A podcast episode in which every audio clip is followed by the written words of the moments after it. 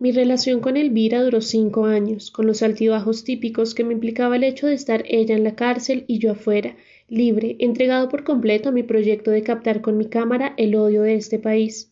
Al comienzo, como supongo que le sucede a todas las parejas, nuestro vínculo estuvo lleno de pasión y de afecto. Los encuentros estaban atravesados por una obsesión física que estallaba de una manera frenética durante las visitas conyugales.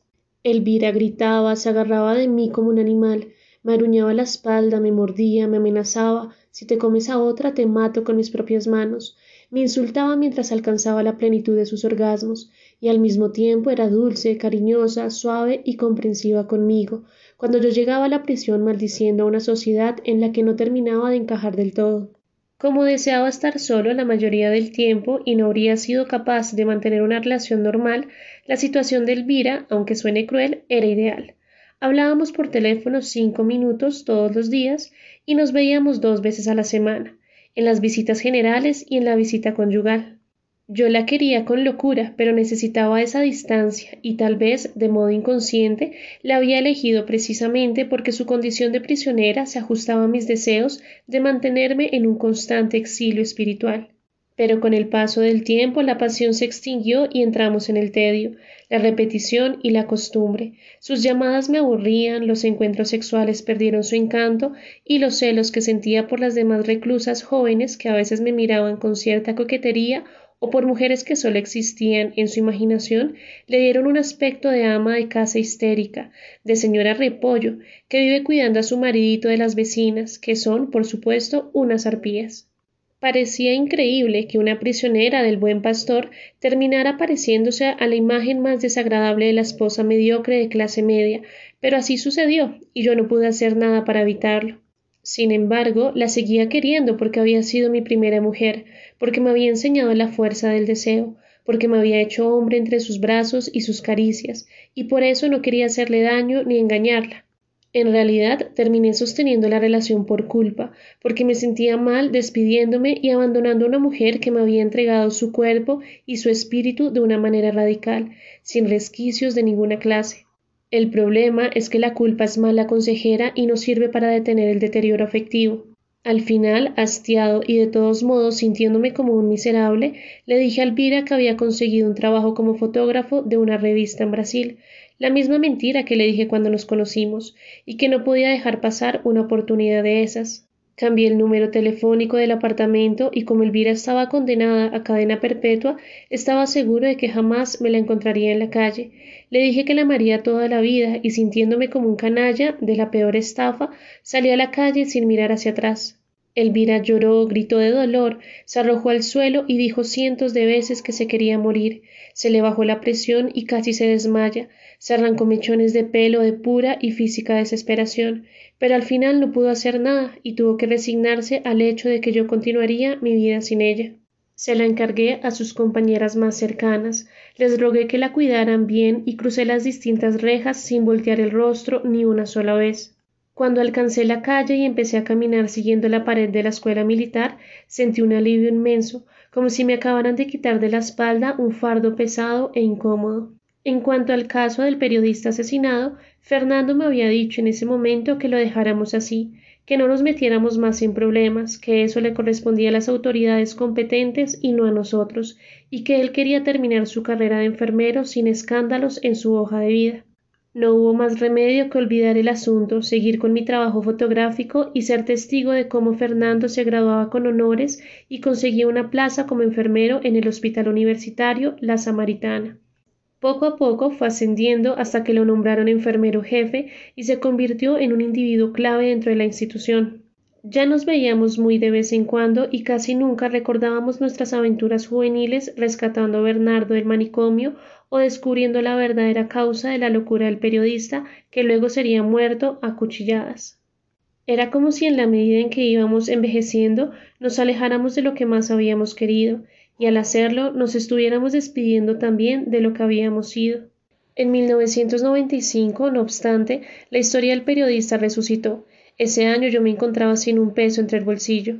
El dinero de la tienda más los intereses habían desaparecido y lo único que me quedaba era el apartamento de Germania, así que con los últimos ahorros tuve que salir a la calle, comprar una máquina de fotografía más competente, improvisar un cuarto de revelado en el cuarto del servicio y presentarme en todos los periódicos y las revistas a buscar empleo como fotógrafo. Me tiraron la puerta en las narices no sé cuántas veces, hasta que al fin, en un diario sensacionalista, el jefe de redacción, desesperado porque el único fotógrafo no aparecía y tenían que ir a cubrir un suicidio múltiple al occidente de la ciudad, me dijo Camine a ver, si las fotos salen bien, el empleo es suyo. En un apartamento muy modesto y estrecho, dos padres de familia y sus dos hijos se habían envenenado. Me concentré en la forma como habían quedado los cadáveres, sentados, acostados en la cama o tirados en el suelo. En la luz que entraba por las ventanas, en su vestido, en si habían muerto en un cuarto o en la sala o en la cocina. Las fotos salieron publicadas al día siguiente en la primera página y el trabajo fue mío.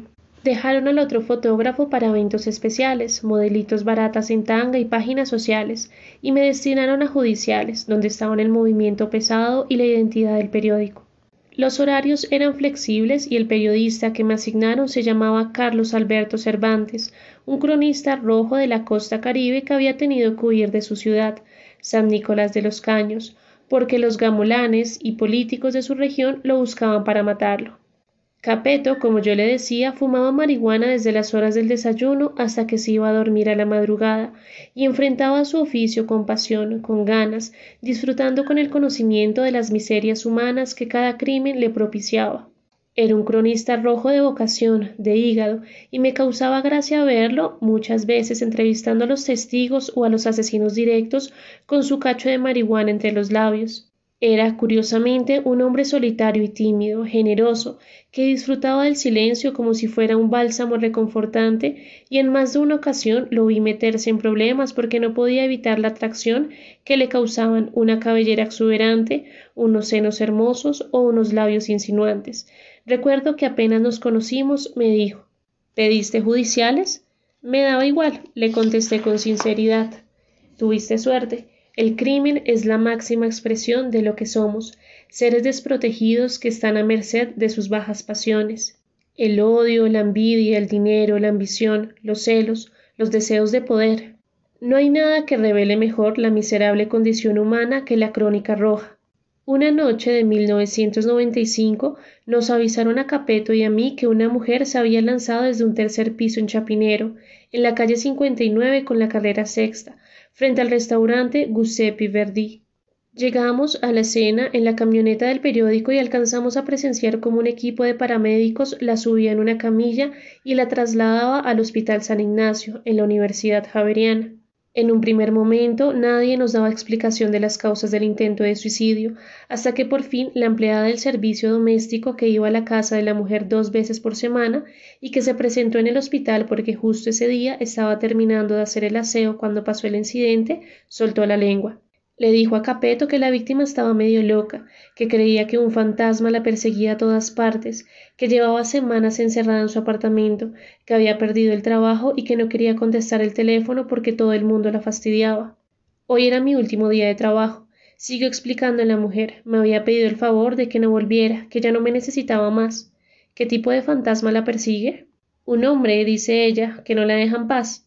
¿Alguien conocido? No sé, debe ser un exnovio o algo así, porque ella dice que la acaricia, que la toca por todas partes, contó la empleada con cierta vergüenza, poniéndose roja y bajando la cabeza. Cuando salió el médico que había atendido a la suicida, Capeto la abordó en el corredor. ¿Cómo está de salud? El médico miró a Capeto con aire de sospecha, pero al ver el carnet de prensa en su chaqueta pareció tranquilizarse y respondió Por ahora estable, pero no me atrevo a dar un pronóstico definitivo. ¿Hay riesgos de lesiones de por vida?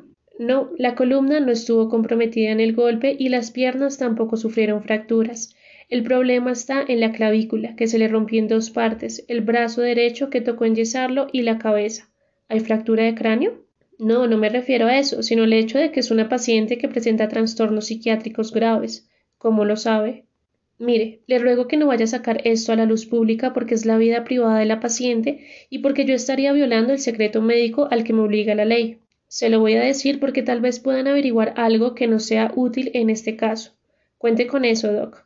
La paciente tiene la vagina y el ano destrozados, pero no ha sido violada. Se trata de una masturbación compulsiva con objetos diversos.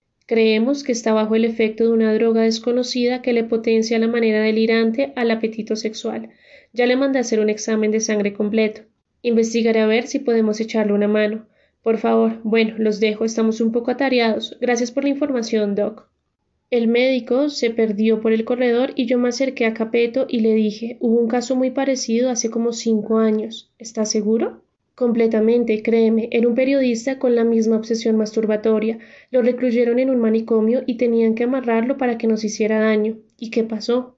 Lo mataron a cuchilladas en el manicomio. Con un amigo enfermero hicimos una investigación que iba por buen camino. ¿Cómo así?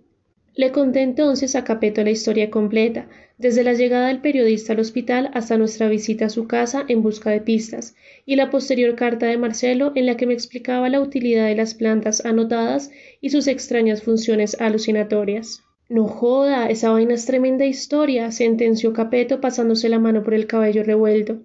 Vamos a mi apartamento, ahí tengo los nombres de las plantas. Tal vez los médicos puedan descubrir algo relacionado con ellas. Andando, viejito, para ayer es tarde. Buscamos más información sobre las plantas anotadas por el periodista y descubrimos que, independientes, sin ser mezcladas con otras, se utilizaban como medicamentos y calmantes en dosis específicas. Aún hoy en día muchas de las drogas contra el dolor tienen como base sustancias extraídas de esas plantas. Eso significa que la bruja medieval, reemplazo del médico griego y romano, las utilizaba durante las intoxicaciones, los partos y las infecciones de sus pacientes. Luego, no se sabe cómo ni en qué fecha exacta, la yerbatera descubrió que al combinarlas producían una pócima con efectos extraños y sobrecogedores.